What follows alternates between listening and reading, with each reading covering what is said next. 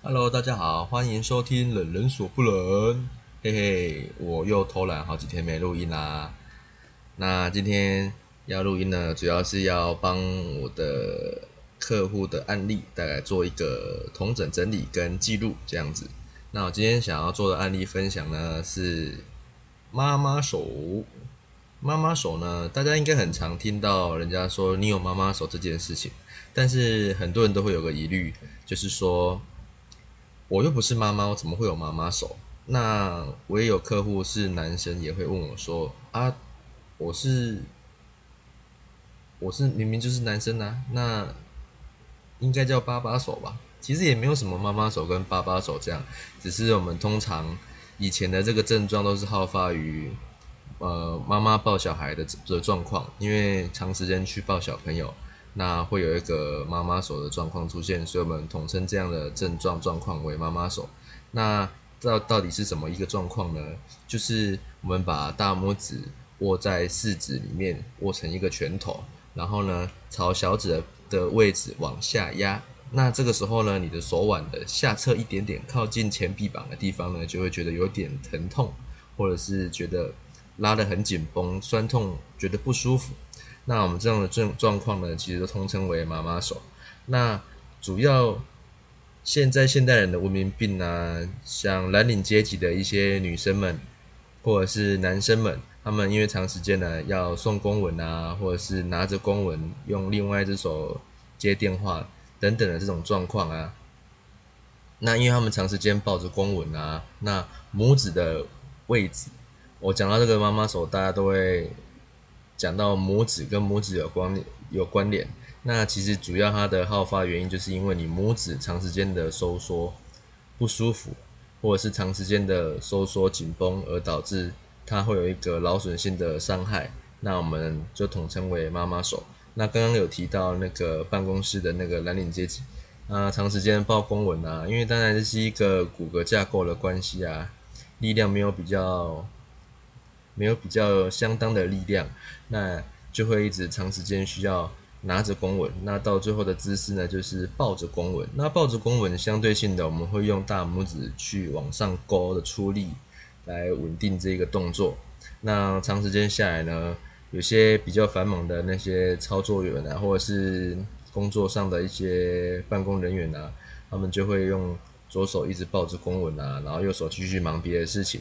那久而久之呢，它就会有这个妈妈手的症状。哦，那再跟大家分享一个比较特例的。那我们等下特例的介绍完之后，后面再跟大家来解释一下为什么会有这个状况。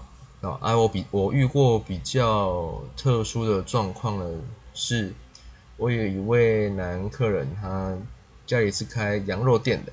那他因为长时间的炒羊肉。那其实他的手肘啊，跟他的手腕都其实都不太舒服了。那主要是他在翻锅的时候，手手在翻锅的那个角度没有很好，因为他主要是用大拇指在控制。那久而久之，他其实也会有这种妈妈手的症状。那其实一开始的时候都会觉得说只是一般的厨师手，但其实因为现代厨师的快炒锅就不会像御用那种。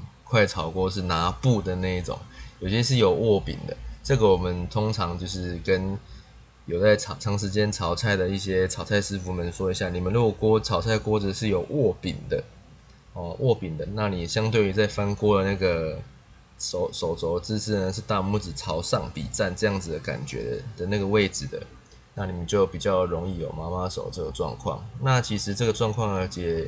也不用担心，因为你们长时间下来，其实它都算是一个劳损性的酸痛。那只要多加的热敷，然后多多的去揉一揉你比较不舒服的大拇指的部位，其实就会好了。那最后来跟大家解释一下，就是为什么刚刚前面妈妈手一直提到大拇指这件事情，主要妈妈手。